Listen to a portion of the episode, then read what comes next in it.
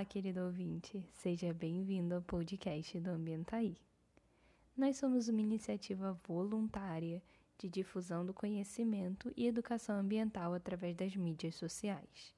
O tema do episódio de hoje é sobre o movimento conhecido como Julho Sem Plástico. Se você ainda não ouviu falar sobre ele, bem, acho que esse é o momento ideal para isso, não é mesmo? Meu nome é Marina, eu sou doutoranda de Zoologia no Museu Nacional UFRJ e sou pós-graduanda em Gestão Ambiental pelo IFRJ Nilópolis e faço parte da equipe do Ambientaí. Hoje eu vou conversar um pouquinho com você sobre o plástico. Então, durante o episódio, eu darei algumas dicas de substituições que você pode adotar durante esse mês, que é considerado um período simbólico na luta pelo abandono do uso do plástico. Então, quando a gente vai conversar sobre o plástico, surge uma questão tão simples quanto crucial. O que seria esse plástico? E por que o material, esse material denominado plástico surgiu? Então, o plástico é um material polimérico, ou seja, com uma sequência longa de moléculas encadeadas. Existem materiais poliméricos naturais, como é o caso da celulose, faz parte das plantas. E existem materiais poliméricos sintéticos, como é o caso do plástico. Além disso, o plástico ele não é um material único, não existe só um tipo de plástico. Existem diferentes polímeros que nós de denominamos como plásticos, e eles atendem diferentes funções no nosso dia a dia. Por exemplo, a gente tem o famoso PET, que é aquele plástico que é comumente utilizado para fabricar garrafas, frascos de uso alimentar e alguns itens hospitalares. Por isso que quando a gente fala de garrafa, a gente chama de garrafa PET. Outro exemplo é o PEPD, ou polietileno de baixa densidade, que ele é usado principalmente na fabricação das sacolas. Então, as sacolas de supermercado não têm o mesmo polímero que as garrafas plásticas são diferentes polímeros que nós denominamos de plástico. Existem vários outros tipos de plásticos que utilizamos mesmo sem perceber. Quase tudo na nossa vida tem plástico. Você tem ideia do porquê surgiu o plástico? A descoberta dos plásticos sintéticos foi no século XIX, quando os cientistas estavam tentando descobrir um tipo de material que isolasse a eletricidade e fosse altamente durável. Quando a ideia de ter um telefone fixo ainda era apenas um sonho, os cientistas e empresários estavam preocupados em como transformar esse objeto, o telefone, em algo seguro de se utilizar. Já imaginou se toda vez que você pegasse seu telefone, você levasse um choque? Talvez ninguém gostasse de pegar o telefone para ouvir um podcast hoje em dia, né? Então, o plástico surgiu como a resolução desse problema. Era possível ter um equipamento durável que isolasse a eletricidade. E o que foi que aconteceu nesse meio caminho para que o plástico fosse considerado como o maior desafio do século XXI pela ONU? A resposta para essa pergunta é muito simples. O plástico ele deixou de ser usado como material para a produção de objetos altamente duráveis e virou um material acrescentado em praticamente todos os objetos. Sabe quando você acha que aquela receita não está exatamente completa e joga um queijinho por cima para dar um toque final? Então, o plástico é o queijinho por cima da indústria. Difícil hoje em dia é a gente achar um produto totalmente livre de plástico. Você consegue olhar ao seu redor agora identificar um objeto sem plástico em apenas 20 segundos? Só que quando a gente pensa no plástico como um material altamente durável, isso significa dizer que o plástico tem um alto tempo para degradação.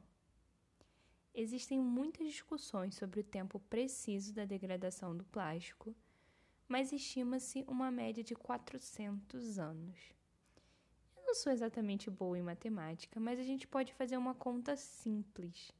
Se o plástico foi inventado no século XIX e ele leva mais ou menos 400 anos para se decompor, isso significa que todo o plástico produzido e descartado até hoje ainda existe. Pois é, É isso aí. Todo o plástico que você jogou fora na sua vida, desde que você era uma criança até hoje, ainda está por aí em algum lugar no mundo. Eu vou te ajudar a ter uma ideia de onde esse plástico pode estar. Segundo os dados do Banco Mundial do ano de 2019, o Brasil é o quarto maior produtor de lixo plástico no mundo. E apesar da gente coletar 90% desse lixo, menos de 2% é efetivamente reciclado. Tá, então o plástico não está sendo reciclado praticamente. Onde ele está? Bem, ele pode estar tá em lixão ou em aterro sanitário, ocupando o lugar que seria destinado para outro resíduo e causando uma lotação mais rápida dos aterros. Se ele não estiver no aterro nem no lixão, nesse caso, ele pode estar no mar. Segundo a WWF, se continuarmos no mesmo ritmo que a gente está hoje, em 2030 teremos 26 mil garrafas de plástico por quilômetro quadrado no mar. Tá, e se ele não estiver boiando no mar, ele pode estar no estômago de algum animal, como os peixes. Segundo o estudo apresentado no Congresso Latino-Americano de Ciências do Mar em 2011, já era possível encontrar plástico no conteúdo estomacal de peixes no Nordeste brasileiro. E foi no meio dessa urgência em reduzir o lixo plástico no mundo que nasceu, em 2011, uma campanha chamada Plastic Free July, ou Julho Sem Plástico, como a conhecemos aqui no Brasil. Essa campanha foi iniciada pela Rebecca, que posteriormente criou a fundação Plastic Free, na Austrália.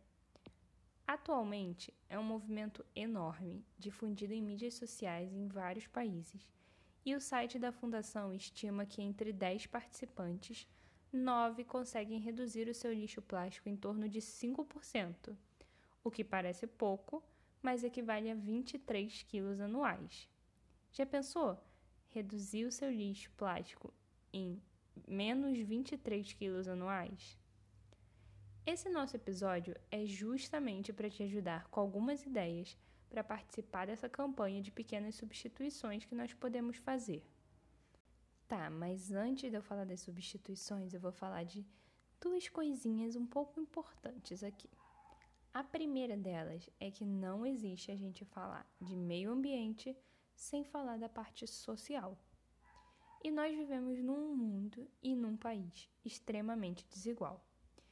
Isso significa que lutar pelo fim do lixo plástico é uma atitude importante, acerca de tudo que nós já falamos antes, mas essa luta não pode virar uma cobrança, porque nem todas as pessoas têm o mesmo acesso aos produtos que vamos falar aqui. E tudo bem, é, a maioria desses produtos causa uma redução de gastos, mas para você adquirir esse produto, você precisa ter um investimento inicial.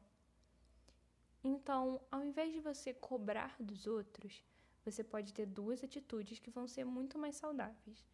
A primeira delas, a mais óbvia, seria participar ativamente das pautas sociais e permitir que o Brasil seja um país mais igualitário, onde todo mundo, sem exceções, possa decidir entre usar ou não usar o plástico. E a segunda é aproveitar esse mês como um start, não deixar só para esse mês, para a realização de doações de itens duráveis e livres de plástico, de forma que você proporcione essa economia de gastos para outra pessoa, que pode usar esse dinheiro para uma real necessidade. O outro tópico importante tem a ver com uma reportagem que a National Geographic lançou esse mês falando sobre como ficou o julho sem plástico na quarentena. Bem, o perfil dos consumidores mudou muito com a pandemia, e uma das coisas que mais aumentou foi eu vou deixar vocês tentarem adivinhar. Pois é, foram as embalagens plásticas. Como as pessoas estão passando mais tempo em casa, o aumento do delivery foi o principal responsável pelo aumento do consumo de plástico. Mas não é só sobre isso que a reportagem discute, tá? Ela fala que além do aumento das embalagens plásticas, a gente está observando aqui no Brasil o aumento dos descartáveis nos aterros em vez de na reciclagem. E você sabe o motivo disso? No nosso país, o aumento da reciclagem ao longo dos anos ele não está acontecendo por conta de incentivos do governo, e sim pelo trabalho, muitas vezes em condições precárias e mal remunerado, dos catadores de lixo. Com a pandemia, muitas cooperativas pararam, principalmente porque têm catadores em grupos de risco e ou reduziram suas atividades, causando uma diminuição da reciclagem no país e um poder público que está completamente despreparado para lidar com a situação da reciclagem. Agora que a gente já prestou atenção nesses dois pontos, eu vou dar algumas dicas bem práticas para o seu dia a dia. Mas o ideal é que você não se prenda a essas dicas e sim use elas como um guia para começar a refletir sobre o plástico e sobre o porquê a gente usa tanto plástico no nosso dia a dia. Então, eu queria sugerir só uma reflexão inicial. Para agora o que você está fazendo e olha ao seu redor. Quantas coisas com plástico você tem ao seu redor? Quantas delas você poderia substituir facilmente por outra coisa? Então, a primeira dica que eu vou dar já tá, ó, batida é sobre o canudo plástico. Em alguns lugares ele já é proibido, como é o caso das cidades do Rio de Janeiro, Fortaleza, Salvador e São Paulo. E até o momento que eu estou gravando esse podcast, oito estados brasileiros já tinham banido completamente o uso dos canudinhos. São eles Acre, Espírito Santo, Goiás, Maranhão, Mato Grosso do Sul, Rio Grande do Norte, Santa Catarina e São Paulo. Por que toda essa preocupação com um objeto tão pequenino como o canudo? Bem, primeiro, porque o uso do canudo é totalmente supérfluo. Todo mundo, a menos que você tenha um problema muito específico que te impeça de fazer isso, é totalmente capaz de beber um líquido sem usar o canudo. Além disso, o canudo de plástico é um dos plásticos que a gente chama de plástico de uso único, ou seja, você pega, usa uma vez e descarta ele. E conta comigo, quantas vezes desde o dia que você nasceu até hoje você já usou um canudo? Então, para substituir essa ideia, a gente tem várias opções. Tem o canudo de vidro, de bambu, de metal, de silicone, dobrável, esticável, de várias cores, com ou sem marcador, colorido, furta-cor, enfim, uma infinidade de opções de canudos que você pode obter e que podem durar 10 anos ou até mais. E o melhor de tudo, os canudos estão super populares a preços acessíveis. E a nossa próxima dica são os esfoliantes. Não sei se você já ouviu falar sobre isso, mas sabe aquela bolinha pequenininha que é o que você usa para fazer a esfoliação propriamente dita? Então, sinto dizer, mas ela é nada menos do que um micro pedacinho de plástico. Pois é, o microplástico é um tipo de plástico mais perigoso ainda do que os grandes plásticos. Mas como esse é um assunto muito extenso, a discussão sobre microplástico é muito grande, a gente deixa isso para outro episódio. Se você estiver curioso sobre o assunto, pode dar uma olhadinha lá no nosso Instagram, porque a gente já falou bastante sobre o microplástico. Mas por que o esfoliante? Por que trocar ele? porque assim como o canudo, o que não falta é a opção para abandonar o microplástico. Eu vou dar algumas ideias aqui, mas eu tenho certeza de que essas não são todas. Tem sabonete natural, tem alguns que levam ervas secas que fazem esfoliação, outros com sal grosso, outros com café. Enfim, são várias substâncias que secas, elas fazem a mesma esfoliação que o plástico. Tem luva esfoliante, tem aqueles utensílios de silicone que tem umas bolinhas esfoliantes que não são microplástico, não soltam. Você só passa elas na pele. E tem até a própria bucha vegetal, que atende esse propósito. Então, vamos de mudança, né? Outro produtinho que já está super difundido aqui no Brasil é a escova de dente de bambu. A gente já consegue achar ela em grandes farmácias e num preço próximo das escovas de plástico. E além disso, o mais legal é que no final de usar, né, quando ela já estiver desgastada, você pode cortar as sedas e compostar a parte de bambu ou mesmo enterrar na terra, se você não tiver uma composteira. Mas vou ressaltar algo que vale a pena você pensar não só para as escovas, mas também para os canudos esfoliantes. Se você tem condições de gastar um pouquinho mais, que tal optar por um produto que venha em embalagem livre de plástico também? Isso é um, um sinal de que aquela empresa se preocupa não só com ter uma aparência ambientalmente correta, mas ela também se preocupa realmente com as embalagens.